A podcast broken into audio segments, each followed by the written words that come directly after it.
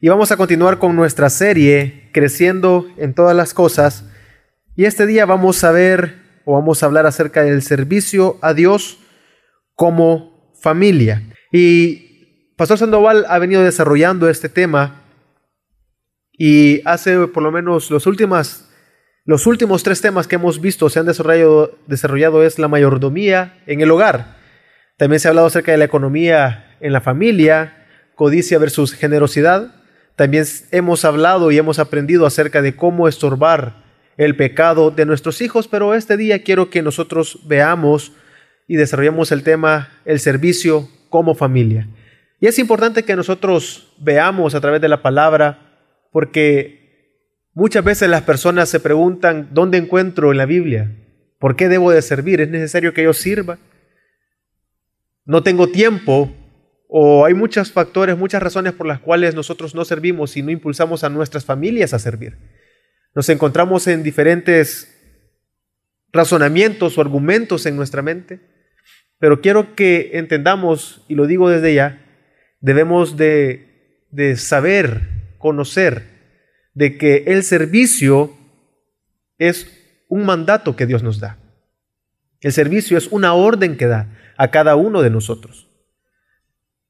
Y debemos de procurar obedecer la palabra de Dios en todas las áreas de nuestra vida. Precisamente el sentido y la intención con que cada una de las prédicas de esta serie tiene es crecer.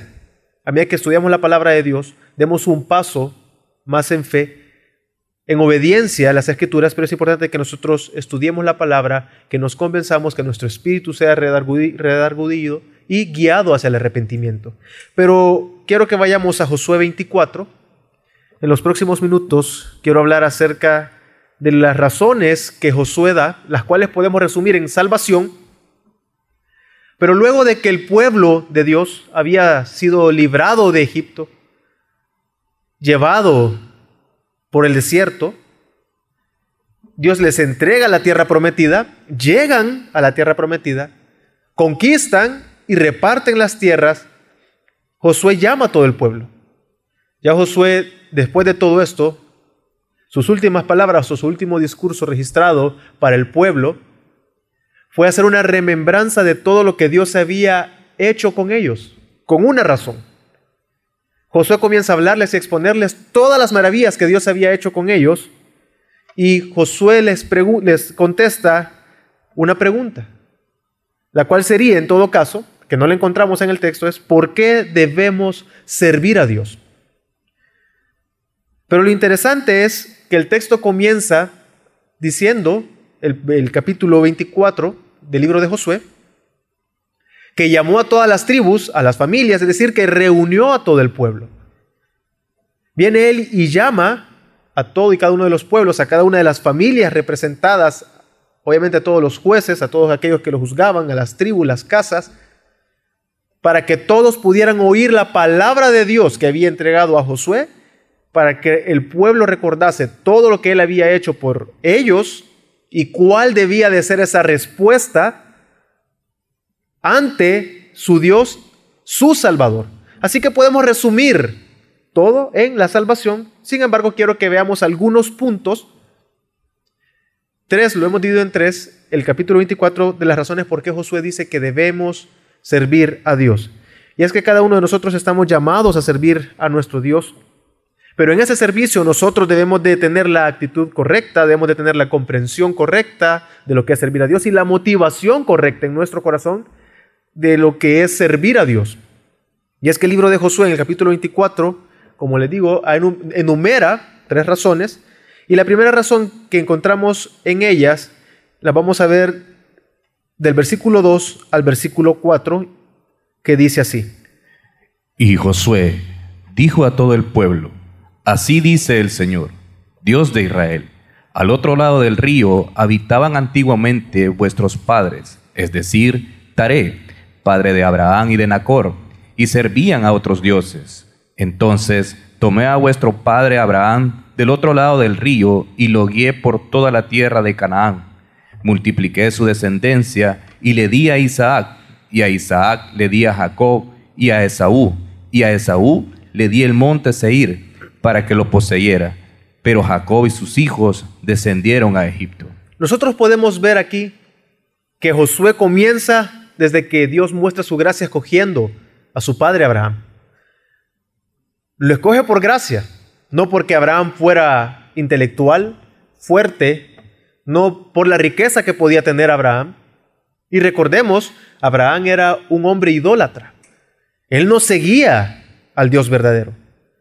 Así que Abraham no podía decir de que él conocía a Dios, al Dios y el único Dios verdadero, de manera que voy a servirle porque yo lo conozco. No, Dios se le reveló a Abraham, Dios lo escogió por gracia.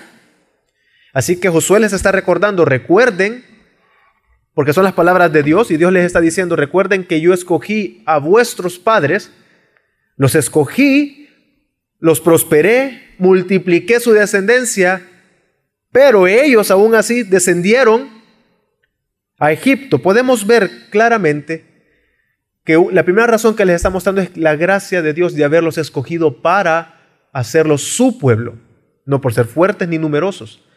Y en números se los dice, yo no los he escogido, en Deuteronomios, perdón, se los dice, yo no los he escogido a ustedes por ser fuertes, por ser poderosos, yo los he escogido porque a mí me plació, porque yo soy Dios. Y he escogido una nación nueva y he creado, mejor dicho, una nación nueva para mí, para que me sirvan, para que me adoren. Así que la primera razón en el discurso que da Josué es por cuanto Dios los ha escogido, por gracia, Dios escogió a sus padres para hacerlos una gran nación, pero ellos descendieron a Egipto. Sabemos en historia que ya una vez en Egipto, vienen ellos y son, el faraón vio que estaban creciendo en número, así que tuvo miedo, dijo, no vaya a ser, así que mejor lo voy a, subyugar, y los sometió a esclavitud.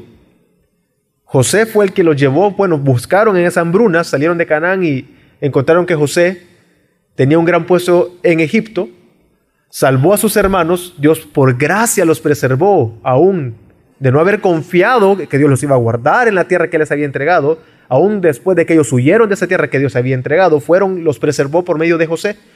De José viene Efraín y de Efraín viene Josué, quien está entregando este discurso a ellos, recordándole la gracia de Dios de haberlos escogido, de haberlos guardado y que aún en medio de haberlos llevado a Egipto, Dios actuó por ellos. Y es vemos la segunda razón, la cual podemos leer del versículo 5 al versículo 7.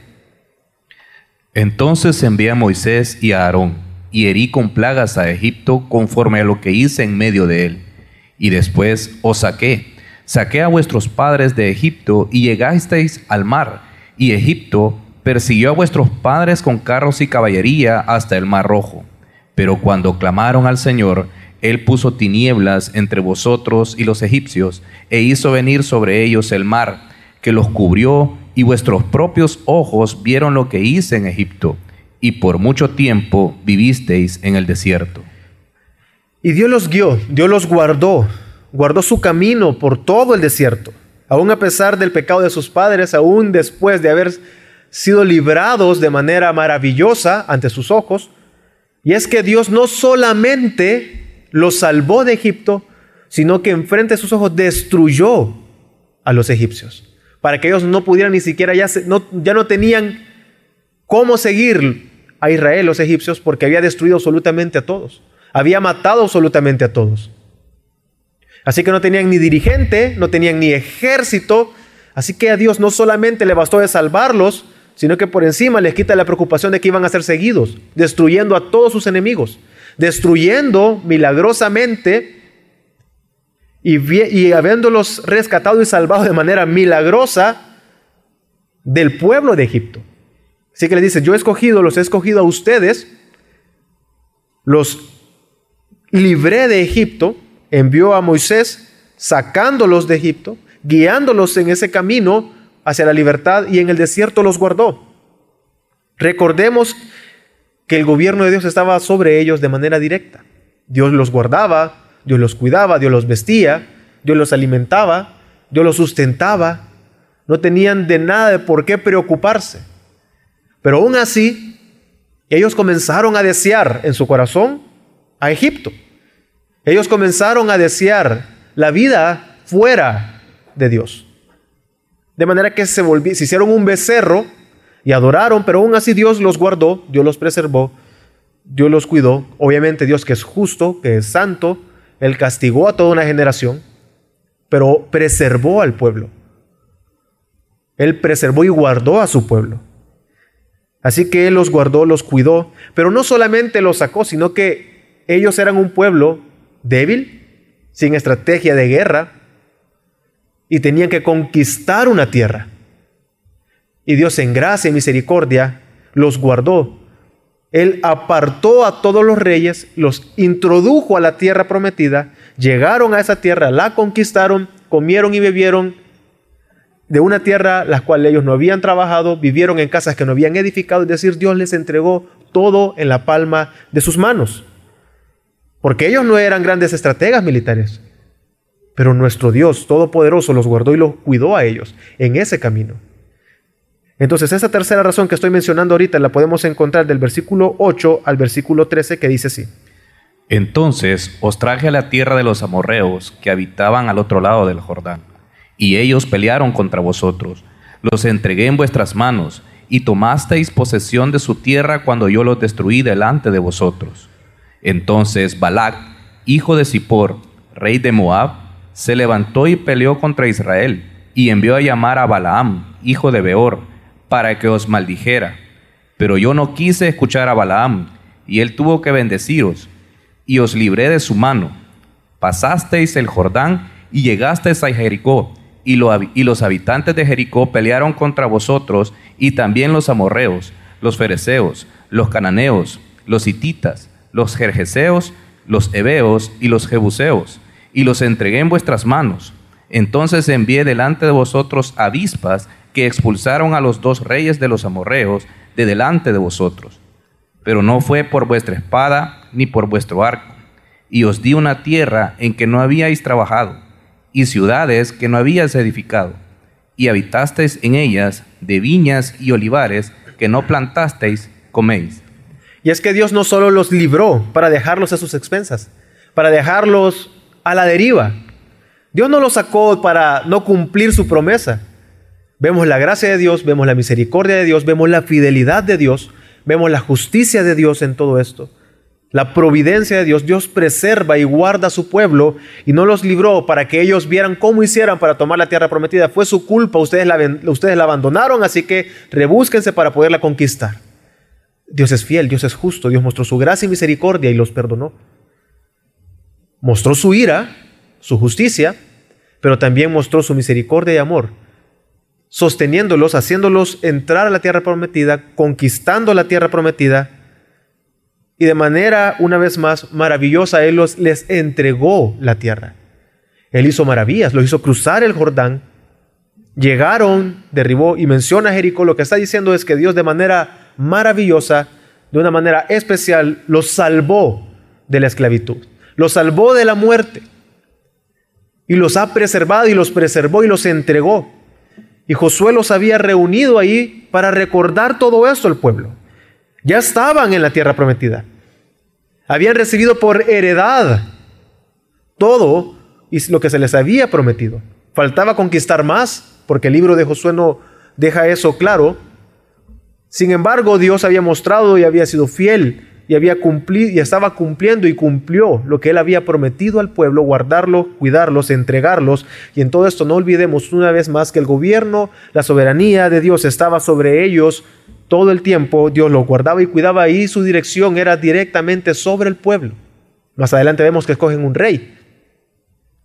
Pero Dios los cuidaba y los guardaba y era lo que los profetas más adelante comienzan a recordar al pueblo cómo quisiera que viviéramos todavía en aquellas épocas, recordando en el desierto, pero no, por la, porque, no porque estuvieran fuera de la tierra, sino precisamente recordando el gobierno de Dios sobre ellos y que ellos mismos habían menospreciado por su propio pecado.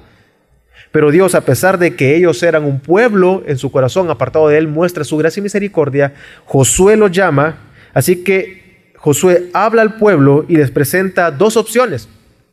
Después y luego de haber disertado con ellos, haberles recordado de que Dios los había salvado de manera maravillosa y que ellos habían pecado, se habían alejado y aún así Dios una vez más mostró su gracia y misericordia, guardándolos, cuidándolos, trayéndolos, introduciéndolos en la tierra prometida, Josué los llama y les muestra dos opciones. Hoy escojan a quién, a quién van a servir. Si van a servir a los dioses de vuestros padres, a los dioses que estaban del otro lado, a los que sirvieron vuestros padres, o van a servir al único Dios, aquel que los salvó. Pero yo y mi casa vamos a servir a Dios. Y es que Josué había visto. Y si terminamos de leer el capítulo 24, los últimos versículos, que no lo vamos a leer, menciona que todo el pueblo de Israel sirvió mientras Josué y aquellos que estaban con él, aquellos que habían visto y conocido las maravillosas obras que Dios había hecho, sirvieron a Dios.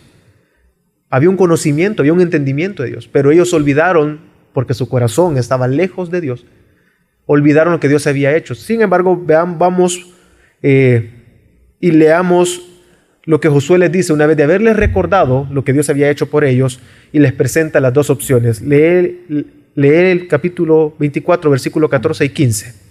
Ahora pues, temed al Señor y servidle con integridad y con fidelidad. Quitad a los dioses que vuestros padres sirvieron al otro lado del río y en Egipto, y servid al Señor. Y si no os parece bien servir al Señor, escoged hoy a quién habéis de servir si a los dioses que sirvieron vuestros padres, que estaban al otro lado del río, o a los dioses de los amorreos en cuya tierra habitáis. Pero yo y mi casa serviremos al Señor. Así que Dios había rescatado a su pueblo, entonces el pueblo debía servirle, debía de temerle con integridad y con fidelidad, en lo que les está diciendo. Ahora pues, temed al Señor, temed a aquel que podía destruirlos aquel que había destruido y expulsado a todas esas naciones, aquel que había destruido Egipto, y que con plagas se hirió a Egipto, quien abrió el mar y destruyó a Egipto en el mar, todavía lo vieron ellos. Ellos vieron el Jordán abrirse, entraron, vieron cómo Jericó cayó. Ellos con sus ojos habían visto lo maravilloso que era Dios, así que tenían que temerle, porque Dios es Dios todopoderoso. Y debían de servirle con integridad y con fidelidad. Deben de quitar a todos aquellos dioses que les estorbaran servir al único Dios de manera genuina. Josué dice que él, por cuanto había conocido y entendía quién era Dios, él sí iba a servir. Él y su casa, él iba a procurar que todo su hogar, toda su, él como representante de la tribu de Efraín, la palabra casa ahí podemos entenderla tanto de manera general por toda la tribu como un grupo más reducido. Lo impactante que podemos ver ahí es que él conocía y él iba a garantizar de que toda su familia iba a servir al Dios verdadero. Por cuanto él había entendido y conocido al único Dios verdadero. De igual manera nosotros debemos de procurar eso en el hogar, en la familia, de que cada uno de los miembros que integran nuestro hogar deben de conocer a Dios, deben de servir a Dios, así como Dios mostró su gracia escogiendo a Abraham, así Dios ha mostrado su gracia por nosotros escogiéndonos para salvación. Así como Dios preservó en el desierto y entregó la tierra, así Dios nos preserva día a día a nosotros. ¿Cuál debe de ser nuestra respuesta?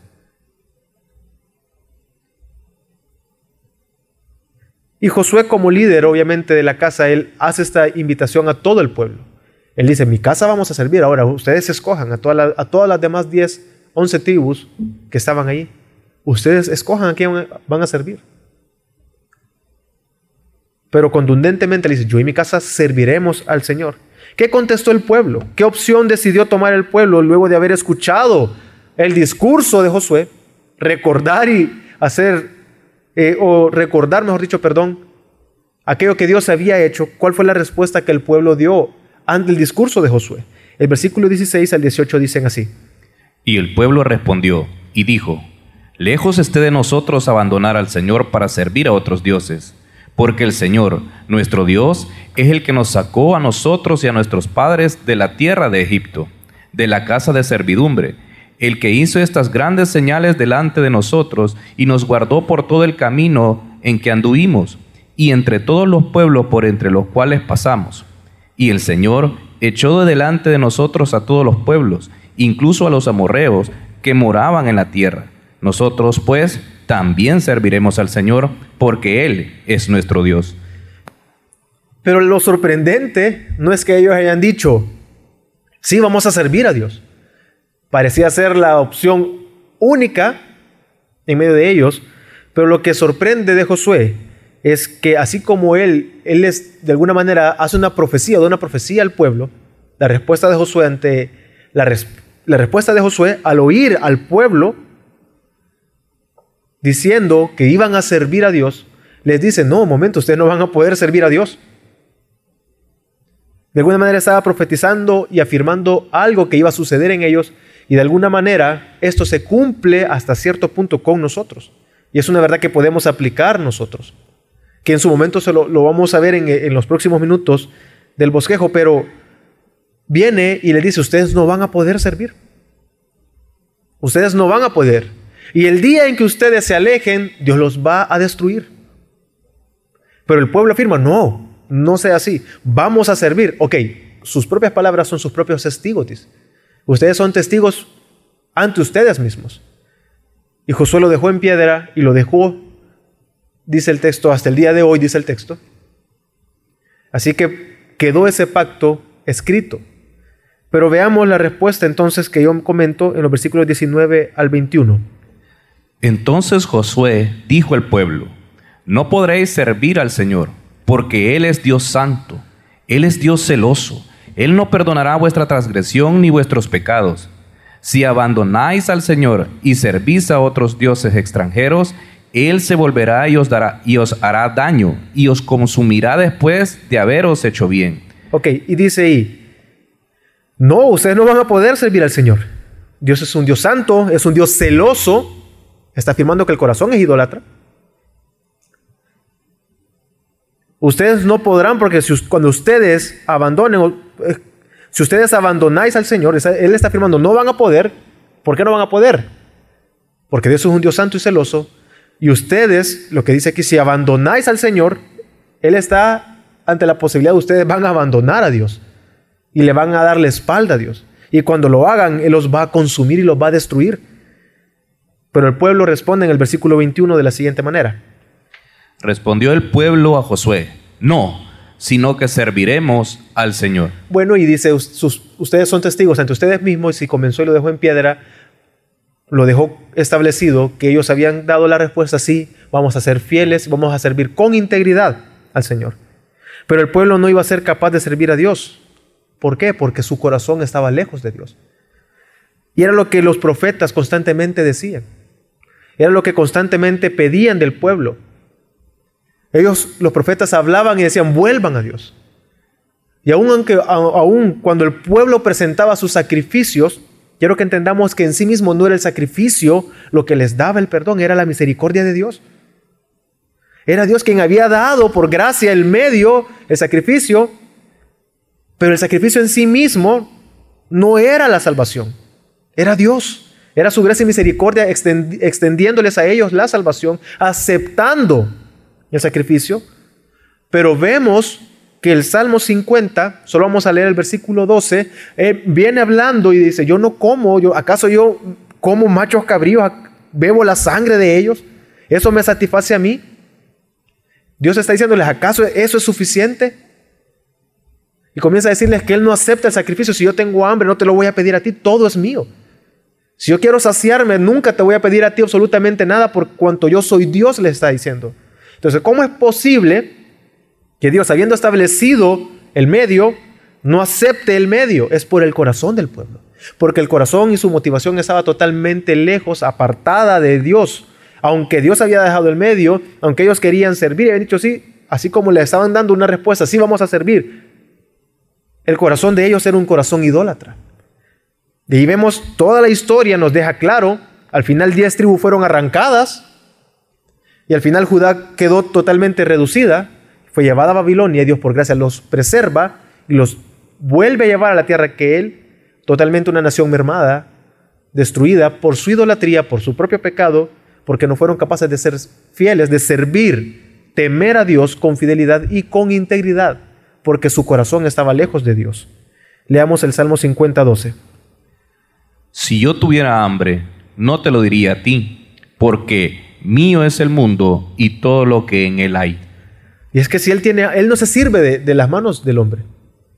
Dios no necesita Es decir, si servimos o no servimos, no le sumamos ni le restamos a Dios. Dios nunca va a dejar de ser Dios, nunca va a dejar de ser glorioso, nunca va a dejar de ser nuestro Dios. Así que tenemos a un pueblo escogido, un pueblo que ha sido salvado bajo el gobierno de Dios en la tierra que él mismo les entregó, pero Israel es totalmente incapaz de servir y temer con integridad y fidelidad a quien lo salvó, aquel que los había salvado.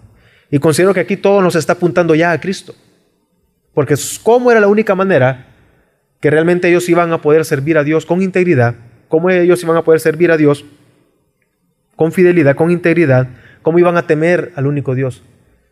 Solo a través de que sus corazones sean cambiados y debía de ser transformado y era lo que vemos que profetizó Jeremías en el capítulo 33 que Dios hará un nuevo pacto con su pueblo, escribiendo en sus corazones una nueva ley. El pueblo necesitaba que su corazón fuera transformado, que fuera regenerado, y el cambio de corazón que el pueblo necesitaba para servir correctamente a Dios, para que ellos como familia pudieran servir correctamente a Dios, solo fue posible únicamente por medio de Cristo Jesús, quien murió en la cruz para salvación, para perdón de pecados, y ahora Él morando en cada uno de nosotros, en los corazones de aquellos que Él ha escogido, realmente el servicio a Dios es aceptado con agrado, no por nosotros mismos, sino únicamente por Cristo Jesús en nosotros. Y es que Israel necesitaba ser salvado de su pecado, de su idolatría, ese pecado en el corazón de ellos. Alguien que cambiar ese corazón idólatra que ellos tenían, que transformara totalmente, y es lo que menciona Hebreos 4. Si nosotros vamos a Hebreos 4, desarrolla, y viene, el Hebreos 4 viene y habla, dice de que Dios habló y dice, cada uno de nosotros hemos recibido el Evangelio así como ellos recibieron el Evangelio, hablando del pueblo en tiempos de Josué. Ellos recibieron el Evangelio así como nosotros, pero no fue efectivo por la falta de fe en los corazones de aquellos que lo recibieron. No es en sí mismo la ley, no era Dios el malo, en sí mismo no era la ley mala en sí misma, sino era el corazón de aquellos que lo recibieron, que estaba totalmente apartado de Dios. La falta de fe en los corazones de estos hizo totalmente imposible y débil a la ley, pero la ley no era mala en sí misma. Y Dios no era un Dios perverso. Si no eran ellos pecadores, entonces Hebreos 4.2 dice así.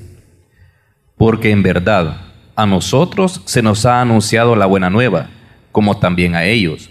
Pero la palabra que ellos oyeron no les aprovechó por no ir acompañada por la fe en los que la oyeron. Así que ellos recibieron la ley. Ellos escucharon la ley. Fueron escogidos como pueblo, pero ellos no lograron ser fieles por cuanto no iba acompañado de fe en aquel que había entregado y que iba a mandar y había dado una promesa, habían recibido el Evangelio, dice. Pero no fueron capaces de ser fieles. De igual manera, cada uno de nosotros sin Cristo éramos totalmente incapaces de servir a Dios. Nosotros sin Cristo, aunque queramos servir, nuestro servicio no es recibido delante de Dios, porque no es en sí mismo nuestro servicio. Es Dios en nosotros. Es Dios quien nos salva nos regenera, da un nuevo corazón para que podamos servir correctamente con la intención correcta y la motivación correcta en nuestro corazón a nuestro Dios. Antes vivíamos inmersos en la idolatría de nuestro yo para satisfacer nuestros pecados, nuestro deleite, y vivíamos solamente para nosotros. Pero Cristo Jesús vino, murió en la cruz, hemos escuchado el Evangelio y Él nos ha escogido para salvación y Él escoge para salvación para que podamos servirle a Él, que podamos llevar a nuestras familias a servir genuinamente a Dios, así como debe de ser nuestro deseo en nuestro corazón de servir genuinamente a Dios. Por gracia, Dios nos ha escogido, nos entrega el Evangelio, hizo que viéramos nuestro propio, propio pecado, que podamos confesarlo, arrepentirnos, pero también Él por gracia entrega dones a cada uno de nosotros.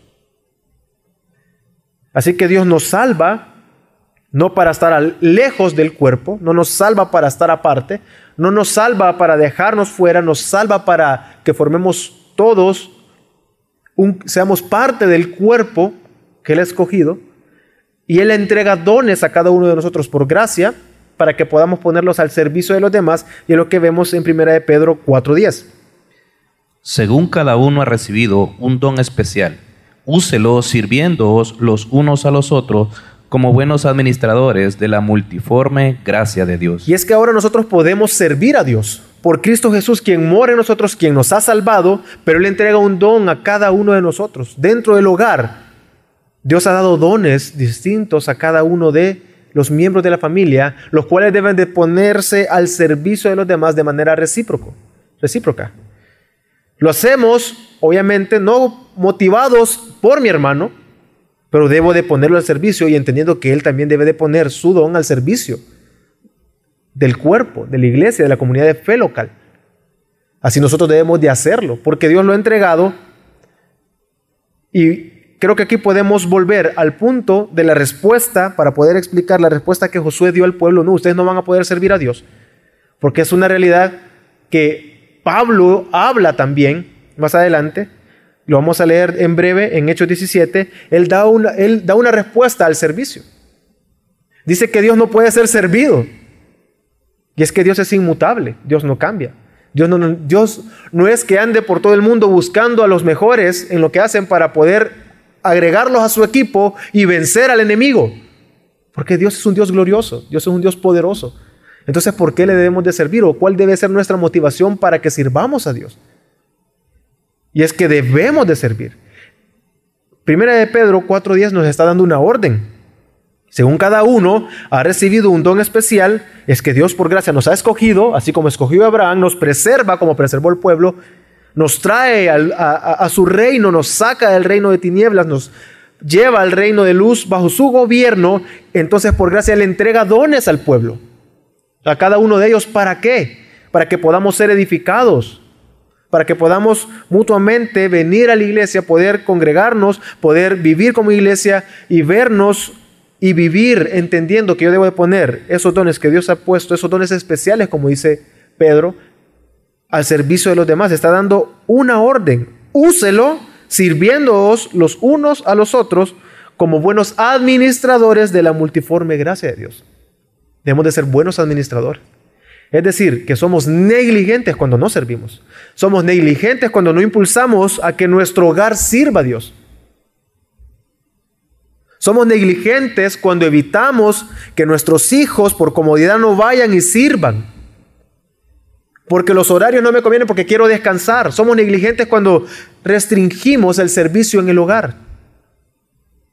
No somos buenos administradores, no somos buenos mayordomos, como bien fue explicado por Pastor Sandoval el miércoles anterior.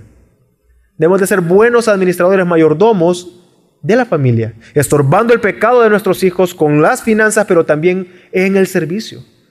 No ser negligentes y como familia servir.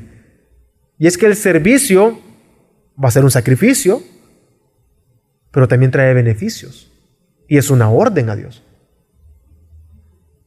Es que no puedo porque debo de, debo de proveer y todo, mi trabajo me impide servir. Así como Dios ordena que debemos de proveer al hogar, así Dios ordena que debemos de servir al cuerpo. Así que debemos de tomar decisiones confiando en Cristo Jesús, confiando en el poder que Dios da, la provisión que Dios da, de ser obedientes a la palabra, de ser buenos administradores de lo que Dios ha entregado, y en este caso estamos hablando del servicio, siendo buenos administradores. Pero ¿cómo debe de ser nuestro servicio a Dios ahora que hemos sido salvados? Y al igual que la actitud que hubo en Josué debe de habitar en nosotros. Yo y mi casa vamos a servir al Señor. En mi hogar procurar de que Dios sea servido y se sirva dentro de la iglesia, la comunidad de fe local, como en mi hogar. Procurar que el servicio sea activo, pero debemos de entender también y tener la perspectiva correcta con la frase que yo les decía al principio, cada uno de nosotros está llamado a servir. Pero debemos de tener una comprensión correcta de que es servir a Dios, no es que Dios necesite que le sirvamos. Pobrecito Dios necesita de nosotros. Sin embargo, Él nos está dando una orden, no es así, pero Él nos da una orden de servir. Y Hechos 17, 24 25 dice de la siguiente manera. El Dios que hizo el mundo y todo lo que en él hay, puesto que es Señor del cielo y de la tierra, no mora en templos hechos por manos de hombres, ni es servido por manos humanas, como si necesitara de algo, puesto que Él da a todos vida y aliento y todas las cosas. Así que debemos de servir para que Dios sea glorificado, que lo veremos a continuación. Debe de haber una motivación correcta porque recordemos, ¿por qué el pueblo no fue capaz de servir a Dios con integridad, con fidelidad? No pudo temerle. Hebreos nos contestó ya en el versículo 2 que No tenía la fe, no había fe en ellos. Y en ese mismo contexto comienza a hablar, si ellos hubiesen entrado, si Josué los hubiese hecho entrar en el reposo, es decir, a la tierra, llegando a la tierra, entraban al reposo, si hubiese sido así, entonces Dios hubiese callado. Pero no fue así. Y comienza a hablar que es porque sus corazones estaban lejos de Dios. Así nosotros debemos de servir para que Dios sea glorificado. Nuestro servicio debe de ir acompañado con una motivación correcta en nuestro corazón si Dios hizo todo y Él es dueño de todo y Él no necesita que, que le sirvamos, entonces ¿por qué debemos de hacerlo? Para que Él sea glorificado en medio del pueblo. Entonces Hebreos 4 del 12 al 13 nos dice y habla, después de haber dicho, porque viene hablando Hebreos 4 y desarrollando de que deben entrar al reposo, pero no pudieron entrar porque su corazón estaba lejos de Dios. Él recuerda, si hubiesen hecho caso a la, voz de David que dijo, si oyes la instrucción, dice, no endurezcas tu corazón, dice. Y sigue hablando de que, pero no, ellos no pudieron entrar al reposo, ¿por qué? Porque su corazón estaba lejos de Dios. Dios estaba pidiendo que le sirvieran, no porque Él necesitara algo. Era para que Él fuera glorificado ellos fueran obedientes. Y su corazón fuese, a través de su servicio, mostrado hacia Él rendido hacia Él. Entonces Hebreos 4, del 2 al 13 dice así. Porque la palabra de Dios es viva y eficaz, y más cortante que cualquier espada de dos filos. Penetra hasta la división del alma y del espíritu, de las coyunturas y los tuétanos, y es poderosa para discernir los pensamientos y las intenciones del corazón. Ok, ¿es poderosa para discernir el qué? Los pensamientos y la intención del corazón. Y él viene hablando, no, pueden, no pudieron entrar. Pero la palabra tiene el poder para poder discernir, porque Él viene hablando, así como ellos recibieron el Evangelio, así nosotros, a diferencia, nosotros sí tenemos fe para poder escuchar. Si ellos hubieran entrado al reposo, Dios nos hubiese hablado diciendo que Cristo mismo es ese reposo al que debemos de entrar, pero la palabra misma entonces puede ver, sacar a la luz la motivación que hay en nuestro corazón. Hebreos después, en el 15 en adelante, dice que tenemos a un sumo sacerdote, no tenemos a un sumo sacerdote que no se pueda compadecer, sino que uno, ha sido, uno que ha sido tentado en todo, pero sin pecado. Es decir, que en Él podemos confiar y descansar, de que por medio de Él realmente podemos servir genuinamente de corazón a nuestro Dios. Y no hay cosa creada oculta a su vista, sino que todas las cosas están al descubierto y desnudas ante los ojos de aquel a quien tenemos que dar cuenta. Así que cada cosa que nosotros hacemos, incluyendo nuestro servicio, debe de ser con una motivación correcta, que Dios sea glorificado en medio de nuestras familias y en medio de la congregación. Entonces, una vez más, ¿cómo debemos de servir a Dios entonces? Si Él no puede ser servido, como ha dicho, eh, se ha dicho en Hechos, ¿cómo debemos decir si Él no puede ser servido? Y Él mismo ha entregado dones a la congregación para que los pongamos a servicio de los demás. Nuestra motivación debe ir con una, eh, eh, nuestra motivación debe de ser correcta, genuina en nuestro corazón para con nuestro Dios. Y ya leímos primera de Pedro, 4, el versículo 10, hoy quiero que leamos el versículo 11 que nos contesta así. El que habla, que hable conforme a las palabras de Dios.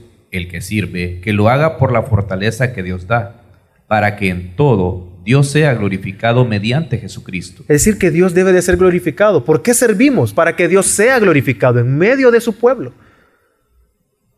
Y es que lo hacemos porque eso le agrada a Dios. Debemos de adorar a nuestro Dios con una motivación correcta y nuestro servicio a Dios debe ir acompañado con una motivación correcta porque en medio de su pueblo, cuando su pueblo sirve y pone esos dones al servicio de, nuestros hermanos, Dios es glorificado, pero también nos está dando y nos está delimitando cómo debe de ser. Aquel que hable, que lo haga conforme a las palabras de Dios, no conforme a sus criterios. Es decir, ya nos está diciendo que no debemos de servir como nosotros queremos.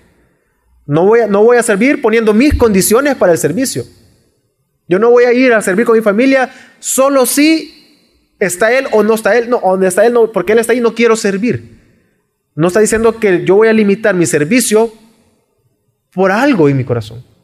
No voy a limitar el servicio por factores externos. No, él está diciendo que si vamos a servir, debemos de servir. Y si vamos a hablar, que hablemos las palabras que Dios da. No voy a hablar lo que a mí se me ocurre y pase por mi mente aconsejando según la experiencia que yo tengo. No, yo voy a aconsejar según la palabra de Dios. Y dice, y si va a servir, hágalo según el poder y las fuerzas que Dios da. Yo no voy a basar mi servicio en mis propias fuerzas porque si es así, No voy a durar ni un mes en el deseo de querer servir a mis hermanos. Porque yo voy a comenzar a ver el pecado de mis hermanos, voy a ver cómo ellos me ofenden, voy a ver todos los errores y no voy a sacar fuerza de ningún lado más que el egoísmo mismo me va a llevar a alejarme y alejar a mi familia. No estorbar el pecado de mis hijos si no sirven y guiarlos a servir, sino que vengo, ah, si tenés razón, hijo, no sirvas. Es que son complicados.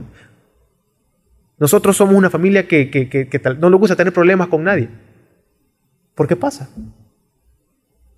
Pero hermano, ¿cómo es posible que no va a tener? Es decir, en medio de nosotros, porque somos pecadores, vamos a jalarnos los pelos. Pero somos negligentes cuando nos servimos. Somos malos administradores cuando no venimos y servimos a Dios, genuinamente en todas las áreas, tanto de manera ministerial como servir el Evangelio a otros, llevar y proclamar la palabra. Pero lo hacemos para que Dios sea glorificado en todo mediante Jesucristo, aquí vemos el Evangelio una vez más. La única manera para que Dios sea glorificado es a través de Cristo Jesús, lo que nos está diciendo que mi servicio únicamente debe ir motivado porque Dios sea glorificado. Por medio de Cristo Jesús es que podemos dar gloria al Padre, no por nuestras propias fuerzas, sino entendiendo que servimos porque Dios nos capacita por medio de su Hijo Jesucristo a través de su Espíritu para poder servir. Y en eso Dios es glorificado. Pero para ir concluyendo, también debemos de entender que el servicio entonces, si hemos entendido que Dios nos ha salvado, nos salva, nos, hace parte de su reino, de su pueblo, nos lleva al pueblo, entendemos esto, pero también sabemos que Él pone dones a cada uno de nosotros, ¿para qué? Para que los pongamos al servicio de los demás y entendemos que hemos de servir no según nuestras ideas, no según nuestros pensamientos, no ponemos nuestras condiciones, sino que somos obedientes y servimos como la palabra de Dios ordena que debemos de servir entonces debemos de entender que el servicio no será fácil, pero también trae grandes beneficios a aquellos que sirven. Y Hechos 20, 17, Pablo habla y dice que él sirvió a sus hermanos y da tres características de su servicio. Leamos Hechos 20. Y desde Mileto mandó mensaje a Éfeso y llamó a los ancianos de la iglesia. Cuando vinieron a él les dijo, Vosotros bien sabéis cómo he sido con vosotros todo el tiempo desde el primer día que estuve en Asia, sirviendo al Señor con toda humildad y con lágrimas y con pruebas que vinieron sobre mí por causa de las intrigas de los judíos. Como no, rehuí, no rehuí declarar a vosotros nada que fuera útil y de enseñar a, públicamente y de casa en casa, testificando solamente tanto a judíos como a griegos del arrepentimiento para con Dios y de la fe en, nuestro Señor Jesucristo. Entonces Pablo viene y dice que él sirvió a Dios. Ese servicio a nuestro Dios debe de ir acompañado de humildad. Va a ser con lágrimas y van a haber pruebas. Es decir, que en la humildad Pablo sabía que estaba en, en total sumisión a Dios y que debería considerar a sus hermanos como superiores, pero también él, él entendía su valor en Cristo Jesús, siendo impulsado a servir no viéndose a sí mismo como el mejor sobre todos, sino él entendía su condición delante de Dios, delante de sus hermanos, así que él lo llevaba y era instado a servir con humildad a los demás, entendiendo su posición en Cristo Jesús, no viéndose como arrogante por encima de todo, sino sirviendo con humildad. Pero con lágrimas, aquí Pablo no, está, no dice específicamente por qué eran sus lágrimas, pero sí, en este mismo capítulo de Hechos 20, vamos al versículo 31, no lo vamos a leer, él dice que él amonestaba a sus hermanos con lágrimas todo el tiempo. Él no cesó, dice.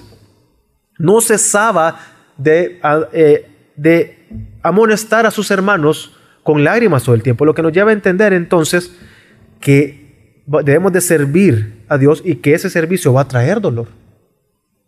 Ese servicio no, en ningún momento está diciendo que va a ser fácil, pero es una orden.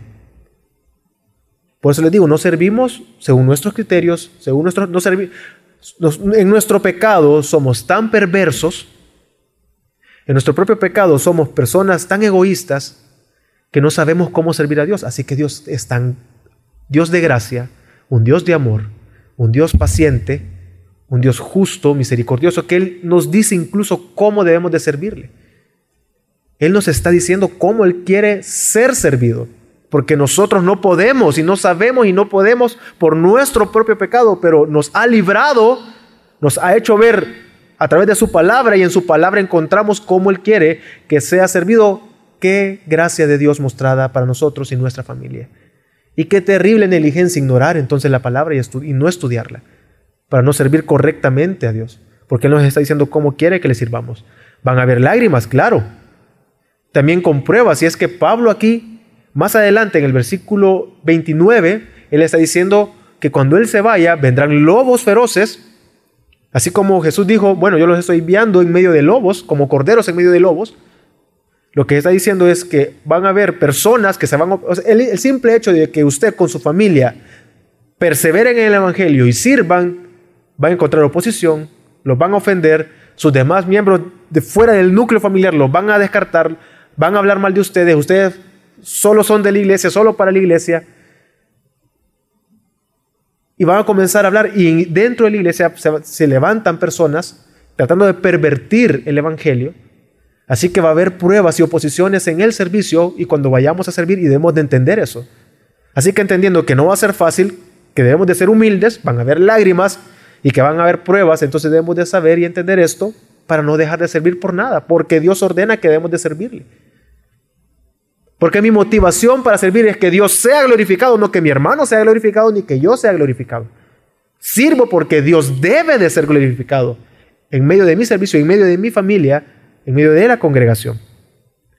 Pero no solamente va a ser difícil, también el servir a Dios trae beneficios para aquellos que son obedientes. 1 Corintios 12 nos habla de que Dios y habla del cuerpo y que Dios y cada uno de nosotros somos, Dios escoge su cuerpo, forma su cuerpo y cada uno de nosotros forma parte integral de ese cuerpo. Así que Dios por medio de su espíritu deposita dones en cada uno de los integrantes de ese cuerpo para que ellos se puedan edificar, para que ellos puedan eh, ser un edificio y puedan edificarse mutuamente a través de cada uno de sus dones, pero también eh, vemos, perdón, en Efesios 4, tanto en 1 Corintios 12 y en Efesios 4 encontramos que debemos de servir. En Efesios 4 nos habla que debemos de servirnos y que debemos de guardarnos, cuidarnos, predicándonos la verdad en amor. Pero primero quiero que leamos 1 Corintios 12, 7 que dice así. Pero a cada uno se le da la manifestación del Espíritu para el bien común. Para el bien común. Así que en medio de nuestro servicio, cuando estamos en la iglesia, en la congregación, sirviendo, poniendo ese don al servicio, vemos que es para el bien común, para guardarnos, para cuidarnos. Luego explica que cada uno es miembro importante de ese cuerpo. Más adelante sigue hablando de esto y todos se necesitan, es decir, todos nos necesitamos mutuamente. 1 Corintios 12, 25 y 26 dice así. A fin de que en el cuerpo no haya división, sino que los miembros tengan el mismo cuidado unos por otros. Y si un miembro sufre, todos los miembros sufren con él. Y si un miembro es honrado, todos los miembros se regocijan con él. Así que nos beneficiamos en el servicio.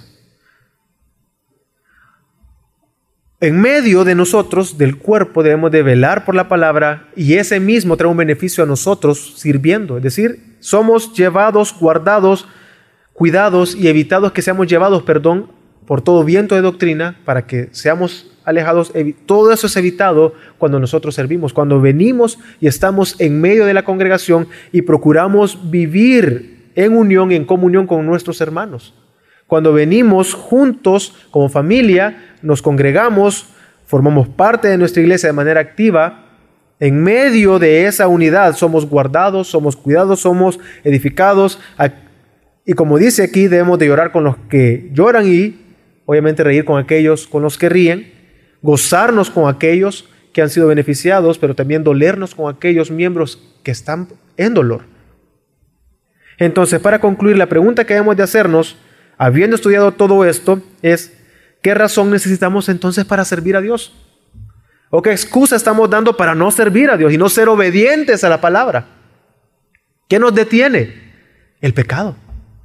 Es porque no venimos a la palabra de Dios y no, nos dejamos convencer. Nosotros mismos somos arrogantes y no somos obedientes y cerramos nuestro corazón a esta verdad de servir como familia. Es nuestro propio pecado que nos impide ver la importancia de, servir. No, podemos, no somos capaces de ver los beneficios, no podemos ver, no somos capaces de poder ver lo difícil que puede llegar a ser por nuestro propio pecado, porque Santiago deja claro Se vuelve difícil no porque mi hermano sea pecador, se vuelve difícil porque yo soy un pecador. Es difícil no por los demás, es difícil porque yo soy arrogante y yo soy un pecador. ¿De dónde vienen pues los pleitos entre ustedes? Dice Santiago. ¿Acaso no es de su propio pecado? Dice. Así que se vuelve difícil no por los demás, se vuelve difícil por mi pecado. Porque no entendemos la palabra, nos alejamos y no queremos servir. ¿Qué excusa estamos dando para no servir como familia? Y es que Dios nos guarda, Dios nos preserva para que podamos vivir y obedeciendo su palabra día a día. Y concluyo con el Salmo 102 que dice de la siguiente manera. Servid al Señor con alegría. Venid ante Él con cánticos de júbilo. Sirvamos a Dios con alegría, familia. Vamos a orar.